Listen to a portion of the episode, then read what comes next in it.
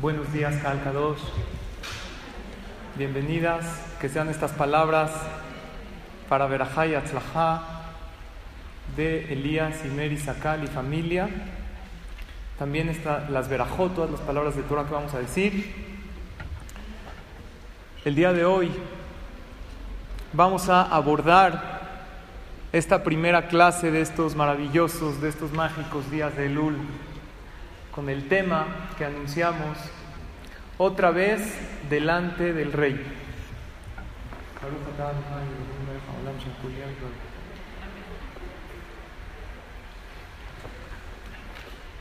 La verdad ya las extrañaba, espero que estén bien descansaditas de las vacaciones para poder aprovechar al máximo estos maravillosos días y la verdad el tema lo dice todo. Otra vez delante del rey, otro año más, con el favor de Akadosh Barujú, nos encontramos en las puertas del día de Rosh Hashanah, Yom Adin.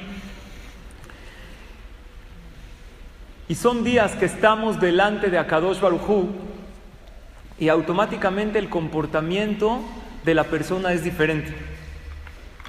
El comportamiento en estos días previos a Rosh Hashanah y Yom Kippur es diferente, la persona se comporta mejor, asiste más a clases de Torah, cambia su tefilá, trata de hacer más mitzvot. Y aunque después de Kippur uno baje la guardia un poco, ¿qué opinan? ¿Esto sería como hipocresía o no?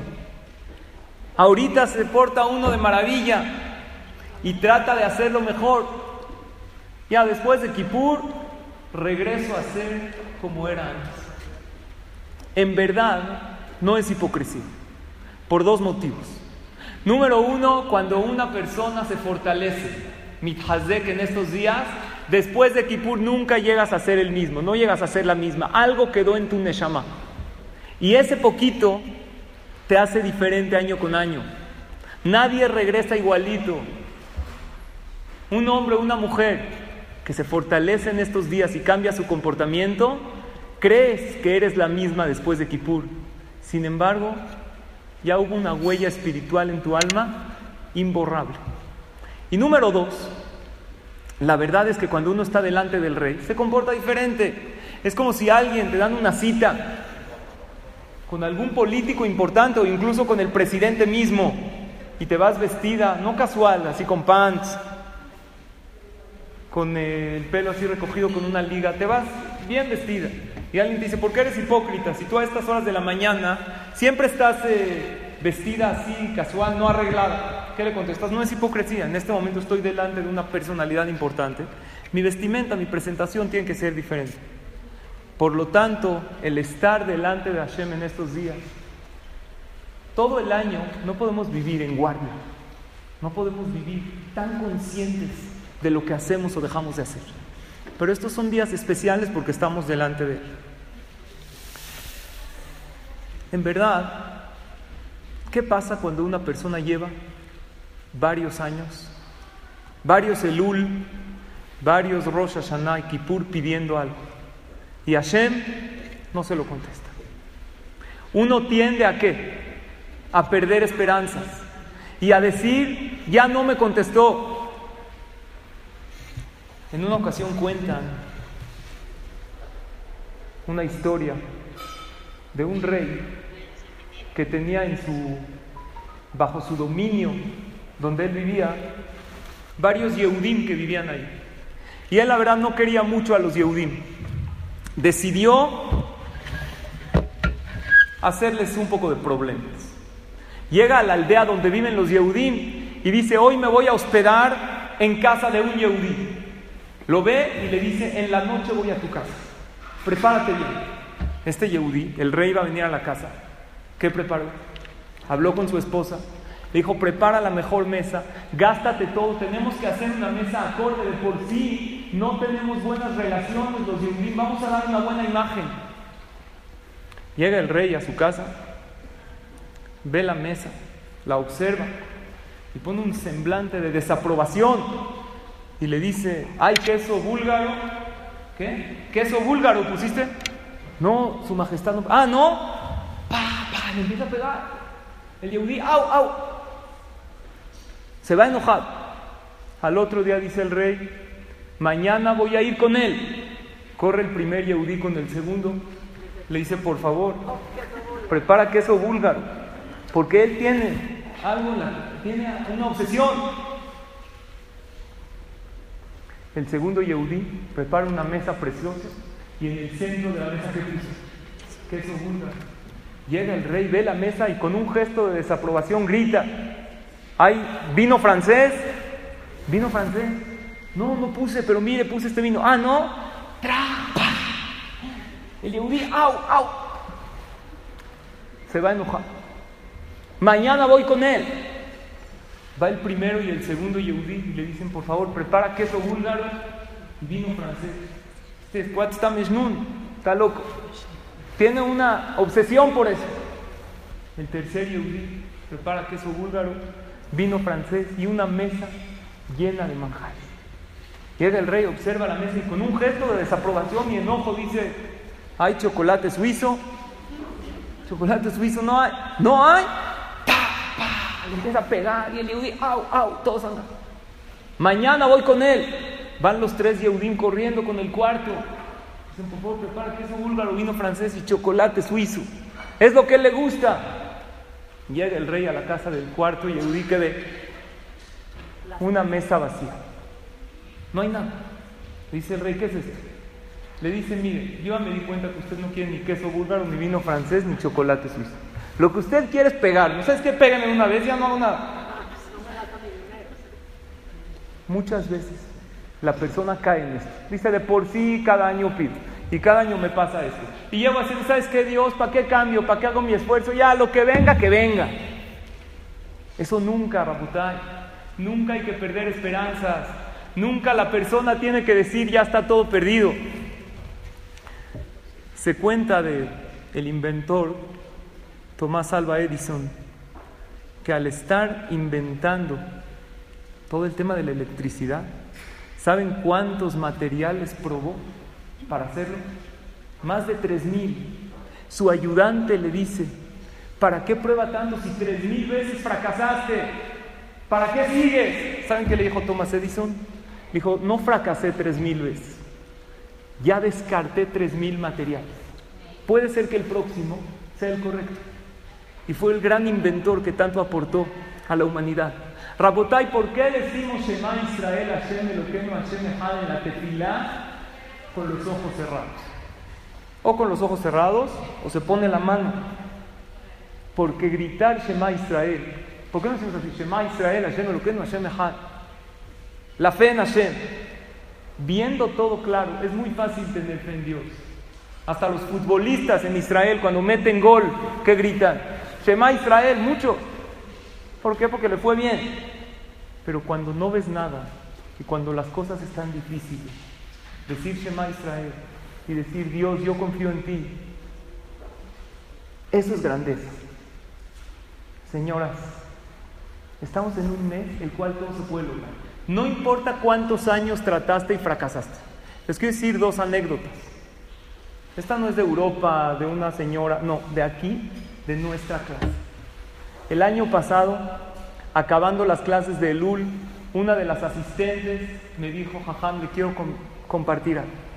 En las clases de Elul que vinimos y abrimos el corazón y le pedimos tanto a Hashem, después de 25 años que le llevo pidiendo algo a Dios, el año pasado Hashem me lo respondió. 25 años. ¿Quién sabe qué le pidió? No les voy a decir, pero 25 años pidiéndole algo a Hashem.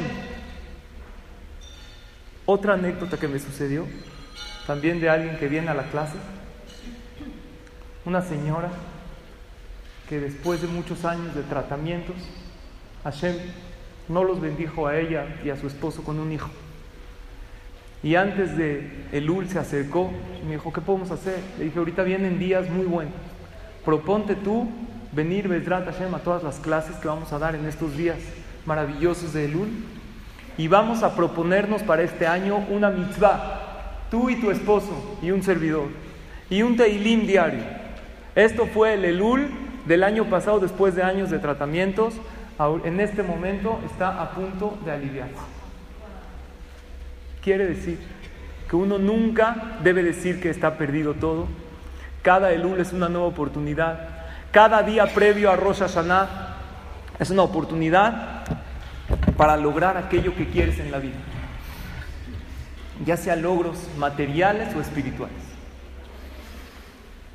Estos días, los cuales estamos, es un bloque de cuántos días maravillosos, cuántos días con mucha energía, cuántos, cuántos son. Se les conoce como 40, que son los principales, que es desde Rosh Chodesh Elul, que ya comenzó, hasta, ¿hasta cuándo? Hasta Yom Kippur.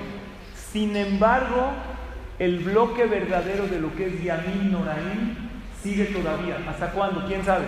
Hasta un día antes, que es Oshana Rabbah.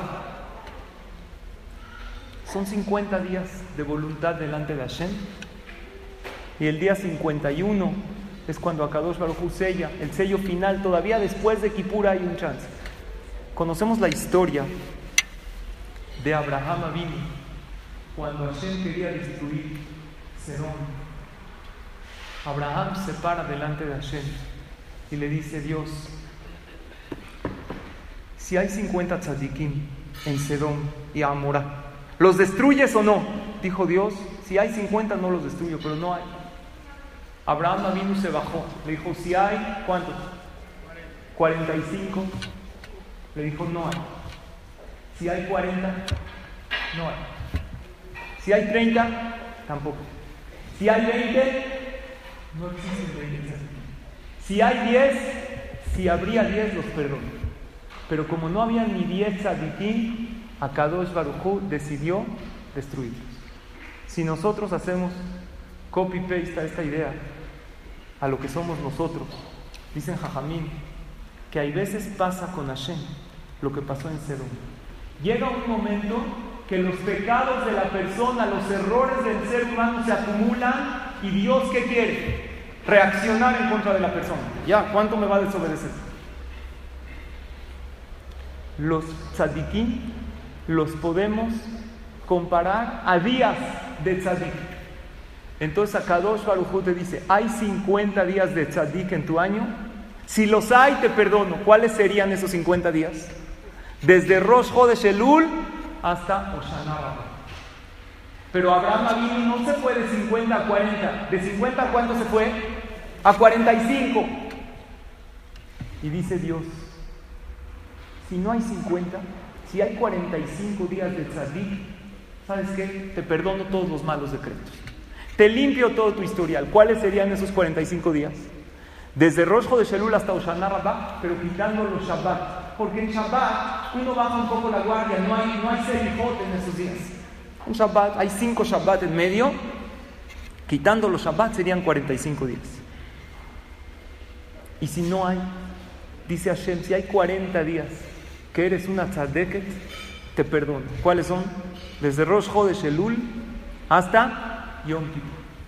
Y si no hay bueno, con 30 días te la paso. ¿Cuáles serían esos 30? Desde todo el mes de Lul. Si en el mes de Lul le echaste ganas, va. Olvidamos todo. Oye, ¿y si no hay 30? Si hay nada más 20, ¿cuáles serían los 20? Desde Rosh Hashanah hasta Oshana Rabbah. Son 20 Y si no hay 20, bueno, sabes que si hay 10 días de Tzadeket, si le echaste ganas, si le echaste cookie, galleta, le echaste bien, esos 10 días, ¿cuáles son? Hacer el Yemete Shuba. Ya menos de eso, dice Hashem, si en los 10 días, más que los del año, tampoco en ese momento te despertaste, ya no hay argumento para que te perdones. Yom Kippur, que es el día del perdón, ese perdona automático llega Kippur y ya te limpia, o tienes que hacerte shuba. O sea, Kippur pasa por la persona como una tintorería. Y aunque uno no reaccione y no haga nada, ¿también Dios lo perdona? Hay una opinión en la Gemara que dice que sí. Itzumo El mero día perdona. ¿Qué significa? Aunque no hagas teshuva, obviamente que no peques ese día, ayunas, no haces nada prohibido en Kippur. Te cuidas como Shabbat, ayunas como mucha gente lo hace. No hay un cambio en ellos el día de Kippur. Simplemente hacen las leyes correctamente. No usa zapatos de piel, ayunan, las tefilot incluso no es obligatorio para la mujer. No reflexionó nada en el día. Hay una opinión en la Gemara, Itzumo Sheliom Mejaper. Sin embargo, la alajá no es así. La alajá es que Yom Kippur perdona solamente con qué? Con teshuva, con reflexión. Y les quiero decir algo, sin venir a clases de Torah durante estos días es imposible que una persona llegue a Kippur y haga una reflexión. Si caes directo en Yom Kippur, no la libras. Por lo tanto, nuestra propuesta debe ser estos días de reflexión. Puedo reflexionar sola, sí, pero me es más fácil cuando escucho palabras de Torah, cuando vengo a un ambiente de Torah en estos días. Y tenemos que aceptar que el ambiente que se respira es diferente. Había una vez una persona, fue con Rabhaim Kanievski, ¿escucharon de Rabhaim Kanievski? Gadol Ador, el gran jajam de la generación. Ahorita tuve el zehut de estar en Eretz Israel. Tuve el zehut de entrar con Rabhaim Kanievski. Es un gran zehut. Mi esposa entró con la Rabbanit. ¿Escucharon de ella? Su hija, de Rabhaim Kanievski, es la que heredó a su mamá. La esposa de Rabhaim Kanievski antes daba verajot y se cumplían sus bendiciones. Una gran tzadeket. Esta tzadeket falleció y su hija está continuando. Es algo increíble la humildad que tiene esta mujer. Una señora ya mayor, no tan mayor, pero gran tzadeket de la generación. Entró mi esposa y mis hijas con ella y les dijo varias cosas que se tienen que fortalecer, vale la pena rezar esto. Así le empezó a preguntar, pero antes de decirle qué tienes que rezar, ¿saben qué les dijo? Eres una mujer especial, eres una tzadek. Le dice a mis hijas, ¿ustedes dónde estudian? No, en esta escuela. ¡Wow! ¡Qué niñas increíbles! Las empieza a levantar, a levantar y después les dice qué es lo que se tienen que fortalecer. Luego tuve yo oportunidad de pasar pasé yo con ella, me dijo primero que todo, qué mujer tienes, qué esposa. La verdad yo me pregunté, ¿qué me tiene que estar diciendo a mí? No me conoce, ¿para qué?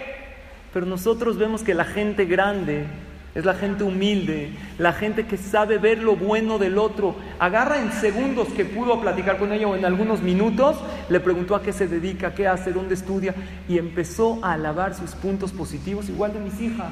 Y hasta ahorita tienen una gran impresión de lo que vivieron con la hija de Rabhaim Kanievski. Les dijo que digan minja en la tarde, que digan, no tienen obligación, pero dijo, es bueno, aunque sea por el mes de Lula, háganlo. Y hasta ahorita mis hijas están muy emocionadas en hacerlo porque las hizo sentir muy bien. Y les regaló un teilín y les puso una dedicatoria con su nombre y se sintieron de maravilla. Una persona llegó con Rabhaim Kanievski y le dijo, jajam, la parnasá está muy dura está fuerte, el, todo el tema del sustento, ¿qué hago? Le dijo, pues trabaja. Dijo, ¿cómo trabaja? No sabe lo que yo trabajo. No, trabaja duro, no así todo de flojo. Dijo, jaján, que trabajar de 7 de la mañana a 10 de la noche no es trabajar duro. Dijo, no, yo me refiero que trabajes duro en temporada alta. Dijo, en temporada alta. Me tiene que ver en diciembre, jaján, cargando las cajas, moviendo, hablándole a los empleados. Dijo, no, no me entendiste el trabajo que tiene que hacer la persona, dice la Gemara en Masejet Berajot, un pasú que todas ustedes conocen, Leobdo bechol levabchen ubchol Lo decimos en el Shema. Servirás a Dios con todo tu corazón. Pregunta la Gemara en Masejet Berajot. Eso ¿Cuál es el trabajo que se hace con el corazón? Tefila. Así contesta la Gemara. ¿Por qué? El tefilín es un trabajo con la mano, el hesed a veces con los pies, las velas de Shabbat con la mano. ¿Cuál es el trabajo que se hace con el corazón? Que tú sientes, que tú te conectas, este filá. ¿Y sabes cuál es la temporada alta? Estos días. ¿Quieres que se solucione tu parnasá? Reza con todo tu corazón en estos días, que es temporada alta y días de hacer Diemet Shubá. Leímos hace dos semanas en la Torá el pasú que dice, Umi goy gadol asherlo Elohim kerobim elab, kadonai Elohim bechol ¿Quién es un pueblo que tiene esa conexión tan directa con Hashem? Como el pueblo de Israel, que tenemos una conexión con Él, que en cualquier momento está disponible para escuchar tu tefilá, que puedes hablar y tienes línea directa con Él y nunca está ocupado, y que todo el tiempo escucha tu tefilá pero nunca te sale la línea ocupada. Yo quiero que intentes hablar con el presidente a ver si puedes. Tienes línea directa con él. No todo el tiempo dice sí, pero siempre te escucha. También cuando tú hablas con una personalidad importante y te da una cita, no te va a decir que sí a todas tus peticiones, pero incluso no te escucha. Y en estos días, no nada más línea directa, se quita totalmente la interferencia en la llamada y tu tefilá es escuchada palabra por palabra. Lo que tienes que hacer es trabajar en temporada alta. ¿Alguien de ustedes fue a Washington? Está la Casa de la Moneda. ¿Conocen o no? Yo fui hace muchos años. Y ahí en la Casa de la Moneda es la fábrica de qué? De los dólares. ¿Está buenísimo? De maravilla. Tú ves ahí a los empleados moviendo cajas.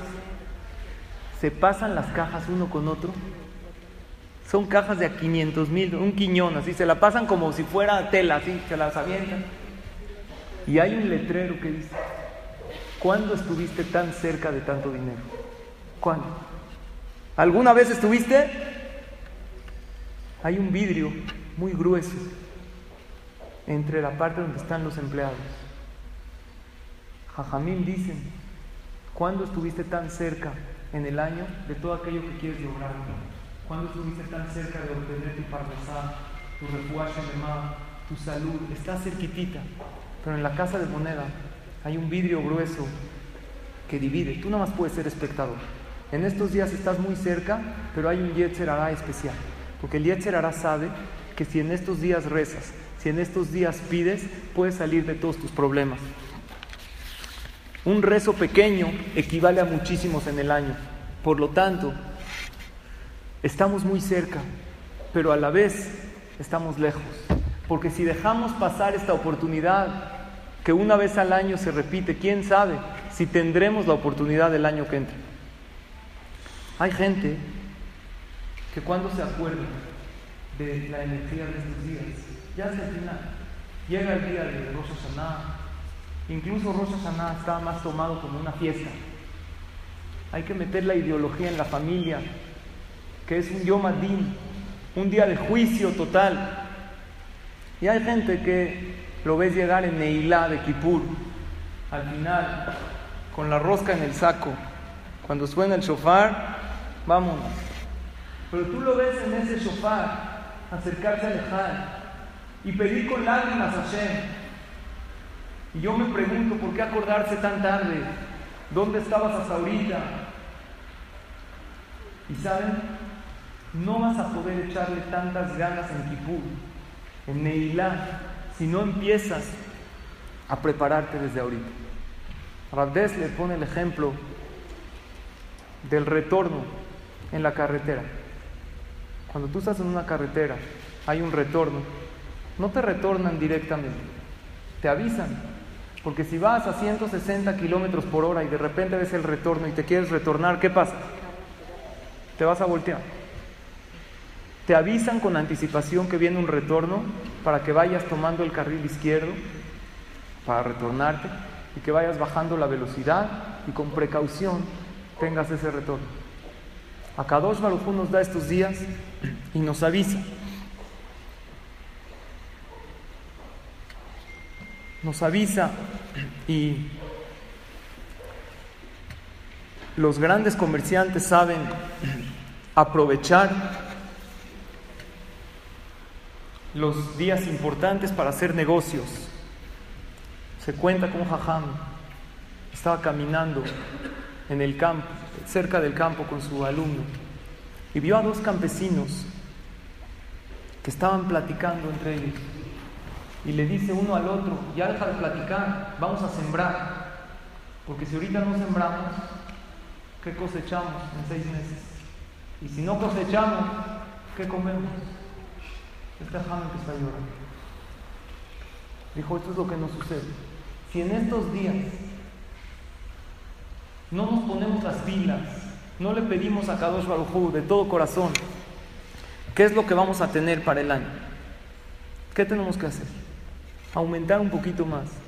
Aumentale dos rayitas a tu trabajo espiritual. Más acá, más gesed. Y hay algo que es lo que más inclina la balanza hacia el lado favorable. ¿Cuál es esa mitzvah? ¿Cuál es? Torah, estudio de Torah. Porque por más gesed que hagas, acuérdate que tienes 11 meses que la persona acabó Kippur y empezamos a flaquear un poquito, porque así es la naturaleza humana. Es muy difícil en un mes compensar 11 que bajamos la guardia. Es muy difícil, por más gesed que hagas, ¿cuántos favores alcanzas a hacer al día? Pero hay algo que inclina la balanza como ninguna otra mitzvah. Tú vienes a una clase de Torah, cada palabra de Torah que escuchas, ¿cuántas mitzvot equivalen? A 613 mitzvot. Dicen Jajamín Talmud Torah que negue Kula. El estudio de Torah equivale a todas las mitzvot. Tenemos que proponernos, Besrat Hashem, no faltar a nuestra clase, tomar cada clase el mensaje aumentar un poco más en lo que es, obviamente, tu relación con Hashem, tu relación con tu compañero, cómo comportarnos con los demás, ser muy cuidadoso en estos días y preguntarnos si no habrá alguien que está molesto con mi comportamiento, está molesto con mi conducta. No importa si tú o él tienes razón, pero asegúrate que nadie esté molesto o molesta contigo. Porque eso va a acusa a la persona muchísimo. Y otra vez es que eres tiburón incontento, es, no puedes agarrar el retorno a la mera hora. Empieza desde ahorita. Hubo una anécdota increíble en Eretz Israel, en los colelim. Hay muchos, por ejemplo aquí en México, en un colel, ¿cómo funciona? Los abrejim estudian desde la mañana, rezan, desayunan en el colel, les ponen un desayuno, van a su casa a comer y después regresan para seguir estudiando en el día. Es gente admirable que dedican todo su día prácticamente a lo que es el estudio de Torah.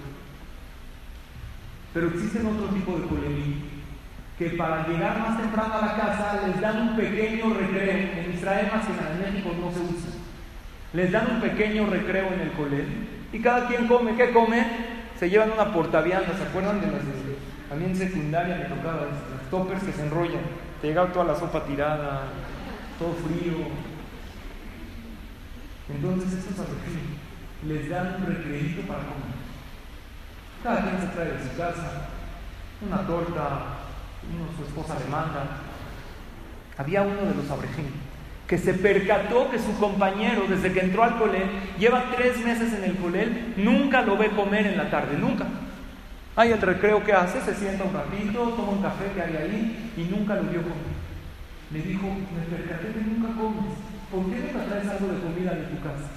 Dijo, mira, yo llevo dos años estudiando en este colegio.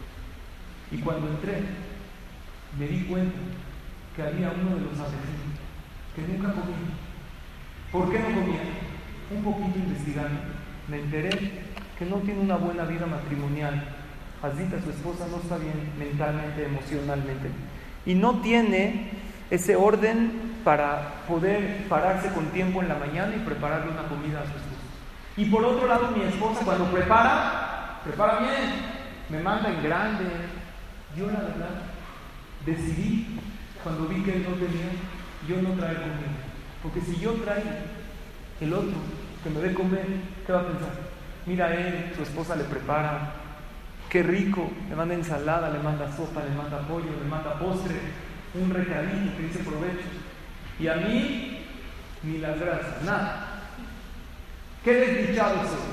Por eso decidí mejor no comer el. Desayuno bien y ya. En la tarde llego a mi casa con un poquito de hambre, no importa. Nada más para no hacer sentir mal a mí.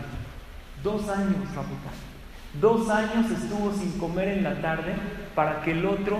¿Cuántas veces nos pasa? Se juntan las amigas y entre esas amigas casadas varias con sus hijos y empiezan a platicar del niño, del kinder, del trepsis, que a dónde lo llevas. Pero hay otra de las niñas que se casó hace un tiempo y Hashem todavía no la bendijo con un hijo. El Hashem va a llegar, pero en ese momento ella cómo se siente. Entonces uno dice, ¿qué? ¿No traigo a mi hijo? Sí, tráelo. Pero no hables de algo que pueda hacer sentir mal al otro. Hablas de viajes, de cosas sin a tus hijos. Por Hashem pudiste tener ese viaje. ¿Por qué hablas de eso delante de niños que no pueden hacer? Entonces, ¿qué hago? Una pregunta. ¿Te acabaste un teilín completo para esa amiga que todavía no puede tener hijos? Entonces estás equivocado. Haz tu esfuerzo al máximo. También no puedo no soy doctor, pero te filas y puedes hacer por la otra persona. El sentimiento hacia el otro en estos días tiene que ser mucho más grande. La Gemara dice, Akolo leja jara hatum. ¿Qué significa? Todo va detrás del final. Eso quiere decir que el día de Rosh Hashanah, dentro de unas semanas, cuando Akadosh ¿sabes de dónde va a abrir tu expediente? De atrás para adelante, lo voltea. Y va a ver qué hiciste los últimos días para fijar cómo te va a ir el año que viene. ¿Por qué? ¿Por qué todo va detrás del final? ¿Por qué no cuenta el principio? Sí cuenta, pero delante de Hashem hace una impresión más grande el final que el principio. No entiendo por qué, pero así se comporta cada uno.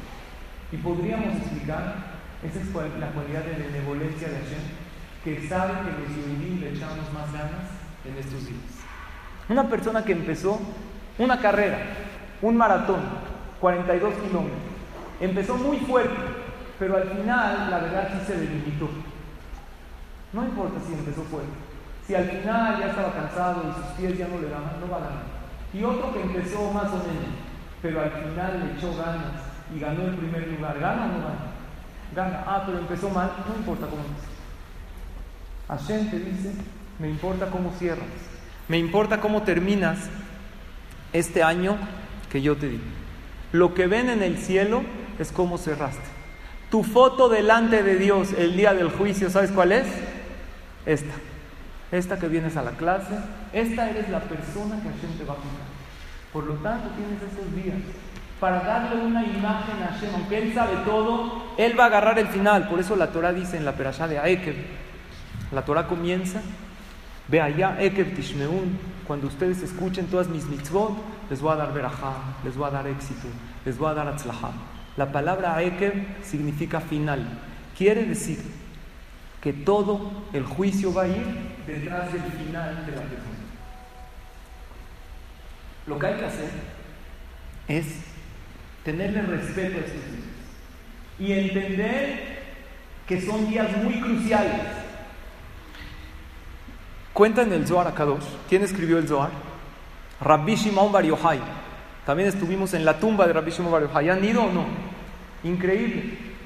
Es un lugar Kadosh, uno de los lugares Kedoshim en Israel. Uno de los lugares que la persona pide tefilá, a Kadosh Barujú le contesta. Fueron los alumnos con Rabbi Shimon Bar Yochai y le preguntaron, Jajam, estamos nerviosos por Rosh Hashanah, ¿qué hacemos? Díganos algo, un consejo. ¿Saben qué les contestó Rabbi Shimon Bar Yochai? vine a Hashverosh. Fue en los días de Hashverosh. Así empieza, ¿qué texto empieza así? La Megillat Esther. ¿Qué tiene que ver Purim ahorita? ¿Y por qué les contestó eso? Explican Jajamil qué pasó en la historia de Purim. Amán los quería matar, los quería aniquilar, los quería acabar. ¿Qué hicieron los Yehudim? Se empezaron a preocupar, pidieron tefilá, cambiaron el decreto. La palabra Bailí, ¿qué es Bailí? Dice la Gemara, en Bailí el alashon tza. Bailí es un lenguaje de preocupación. Jajamín dice lo siguiente, si la persona se preocupa en esos días y está alerta y sabe que son días muy cruciales, les dijo Rabbi Shimon quieren que les vaya bien en el juicio, no le pierdan el respeto a lo que es Rosh Hashanah. Ya hemos mencionado el concepto de Rosh Hashanah para alguien que no tiene ni idea. ¿Qué es para el Rosh Hashanah? Fiesta. Llega al CNIS, un señor la señora puede llegar tarde. Pero si sabes que te, estás jugando todo, no llega uno al juicio, hola, ya llegué. Llega con abogado. Tú lo ves a las 11 de la mañana todo peinado para atrás con gel, tres kilos de gel. La equipa con trabajo, no le pongo. Salí de bufanda, sin libro. Felicidades. Empieza a saludar a todos. Ya sabes, ¿eh? ¿Qué sabes? Nunca te dicen, ¿qué sabes? Estás en un juicio muy crucial. No llega uno hacia un juicio, así llega uno a un juicio, felicidades, ya saben. Oiga, señor, usted es el acusado, siéntese aquí. Cuando uno está consciente y hace una reflexión, dice el libro Netiv Olam algo maravilloso. Escuchen qué dice. En Rosa Hashanah Dios no te va a preguntar por qué pecaste. En el juicio, tenemos un juicio en Rosa Hashanah y tenemos otro juicio después de 120 años. ¿Saben cómo se llama el juicio después de 120 años? Yom Adina Gadol de El juicio terrible. El último. Ahí ya no hay algo que suba, ya no hay que suba. Hasta donde llegaste, llegaste. En ese juicio, salud. Y el día de Rosh Hashanah no te va a preguntar Dios por qué pecaste. Si a mí Dios me pregunta por qué pequé, yo tengo una respuesta buenísima. ¿Saben cuál? Tú escribiste en la Torah, un paso que dice, en Sadik No hay alguien que no peque, Dios. ¿Qué quieres de mí? Soy un ser humano. ¿Sabes qué te va a preguntar Dios? ¿Por qué no reflexionaste? Eso Te avisé que venía el juicio. No, no era algo que de repente digo, te avisé. ¿Por qué no reflexionaste? A eso no tienes respuesta. ¿Por qué no hiciste un recuento de tus acciones? Dijimos que uno de los bloques de Yamim Noraim son 40 días. Uno de los motivos de 40 días, Jajamín dice, en cuánto tiempo se forma el género del bebé con el vientre materno, 40 días. Anteriormente que no había ultrasonidos, ¿cómo puede saber una mujer embarazada que el bebé está bien? Si se muere, quiere decir que. Si tú le quieres demostrar a cada uno que estás bien, que estás conectada, en estos días a fuerza tienes que moverte. A fuerza tienes que hacer algo. A fuerza tienes que reflexionar. Y la primera reflexión, ¿saben cuál es? ¿Por qué estuve tan triste este año? ¿Por qué? ¿Por qué me puse de malas tantas veces? Si Dios me ha dado todo, ¿por qué? Analiza. Hashem te dio una maravilla de vida. En todo este año pudiste ver, pudiste caminar, pudiste comer. A muchos nos dio esposa, nos dio hijos, nos dio cosas maravillosas. Baruch Hashem, no tocaste el hospital en todo el año. ¿Puedes saber de qué te quejas? Una gripita te enfermaste, un antibiótico saliste. Fue todo. ¿Por qué estuve este año tan triste? ¿Por qué me pongo de malas por nada? ¿Por qué soy tan envidioso? ¿Por qué soy un poco soberbio a veces? Si, si reflexión, eso se llama Teshuvah. Teshuvah no se espanta, uh, no, cambiar. No, no. Reflexiona en cosas sencillas porque soy de esta manera. ¿Por qué reaccionas?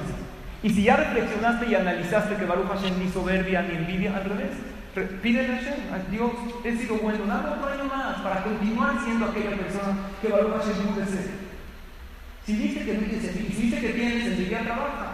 Consigue shiurim del tema de la envidia o consigue libros. Reflexiona en qué se hace Cuando se va el esposo de viaje, generalmente, ¿qué espera una mujer? ¿Qué esperas cuando se va de viaje? Que se quede ahí y no regrese. Mientras me la tarjeta. ¿Qué esperas? Que me traiga Un hombre estaba de negocios aquí y allá. Se van de negocios, también de repente se una escapadita. No, es un otro, muy ocupado, no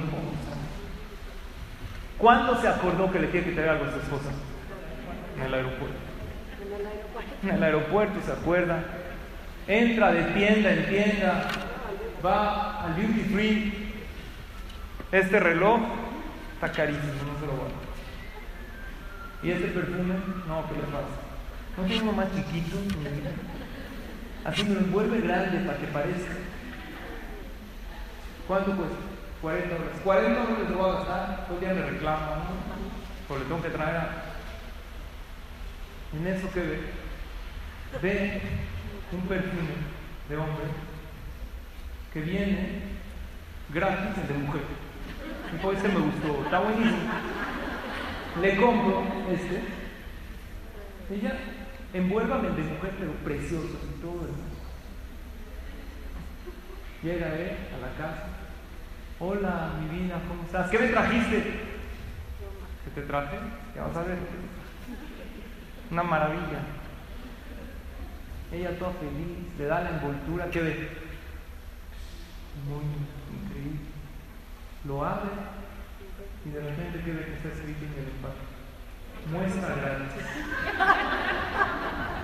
No se etiqueta para su venta individual. ¿Cómo se siente ella en ese momento? ¿Eh? ¿Por qué? Si al principio estaba feliz con el perfume. Porque ¿qué vio ella? Que no hubo un esfuerzo de su parte. Ah, lo que se le presentó. A lo mejor nos fuimos todo el año. A cada uno dice, no hay problema, te doy vida, te doy salud, te doy alegría. ¿Puedo saber qué me trajiste? Algo que tenga un esfuerzo. Algo que implique que estás pensando en mí. Y por último voy a concluir con un pasuk que todos ustedes lo van a oír en todas las de Ashot, en todas partes. Hay un pasuk que dice Ariel mi Cuando el león ruge, ¿quién no teme? ¿Cómo se escribe Ariel? Aleph, Resh, Yud, He. Cuando el león ruge, todo el mundo teme. ¿Qué es Aleph, Resh, Yud, He? Aleph es el.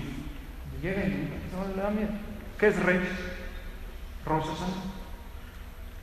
¿Qué es Yud? Yom Kippur. ¿Y qué es He? Acuérdense que era un bloque de 50. ¿Qué es He? Osana Cuando el león ruge, cuando vas al zoológico, generalmente al safari, ¿cómo ves al león?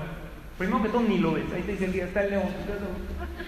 Ves ahí y de repente te medio asomas por ahí y lo ves así todo. No sé si está muerto, si está disecado. No, no pienses. Pero yo fui a Reino Animal, ¿conocen? Está buenísimo. Ahí te suben en un camión con rejas y ponen la hora de comer de león. Le ponen la carne ahí y todo se hace para atrás. Y llega el león y lo ves comer. ¿Saben qué miedo? Un rugido de león. ¡ah! Ariesha, cuando el león ruge, todo el mundo teme. Pero hay alguien que no tiene miedo al león. ¿Saben quién? Eso lo decía Jajam ¿Saben quién no tiene miedo al león para nada? Al rugido del león. ¿Quién? El sordo. El sordo no tiene miedo. Hay gente que tú lo vas a ver, no siente nada. Para la persona que el lunes es lo mismo que agosto, que julio, que diciembre, es porque es sordo. Aquella persona que no se da una cita a unas clases de Torah en estos días, no va a sentir nada. Y tú le vas a decir, pero ¿cómo no sientes esa pega? No sé de qué me hablas. ¿Cuál es el tema de hoy? Otra vez estamos delante del rey. Y como otra vez estamos delante del rey, punto número uno, se vale comportarse de manera diferente, aunque uno no necesariamente va a continuar así. Punto número dos, Toba Harid Dabar Mereshito. El final va a marcar todo. Punto número tres, no te van a preguntar en el juicio por qué pecaste. ¿Qué te van a preguntar? ¿Por qué no reflexionas? Si sabías que venían días cruciales, ¿y qué es lo que más inclina la balanza? La Torah. Una persona me dijo, jajam, antes no se usaba esto de LUL, conferencia. Antes era normal, llegas, el hijote en la mañana, echas una rosquita con un té, ya rosas nada normal. ¿Por qué cambió? La verdad es que no cambió. Siempre el Lul fueron momentos de reflexión con el pueblo de Israel. Pero Baruch Hashem, en México, en nuestras comunidades, se ha acrecentado el tema de clases de Torah en estos días. El tema que la persona está un poco más alerta. El tema que una persona dice, mejor menos pleito. Ya, ¿para qué me... Si sé que en esta situación me provoca enojo, si sé que cada vez que veo a mi nuera, ya no puedo por criticarla. Entonces, ¿qué hago? Muérdete los labios en estos días. Uno dijo, mi suegra nunca ha hablado mal de mí, nunca. Dijo que es buena, no es nada. ¿Por qué? Porque si no, no hay manera de no. Estos días, si hay que ser un poco mudos, si hay que ser un poco ciegos, ¿en qué? En no ver lo malo, no hablar lo malo.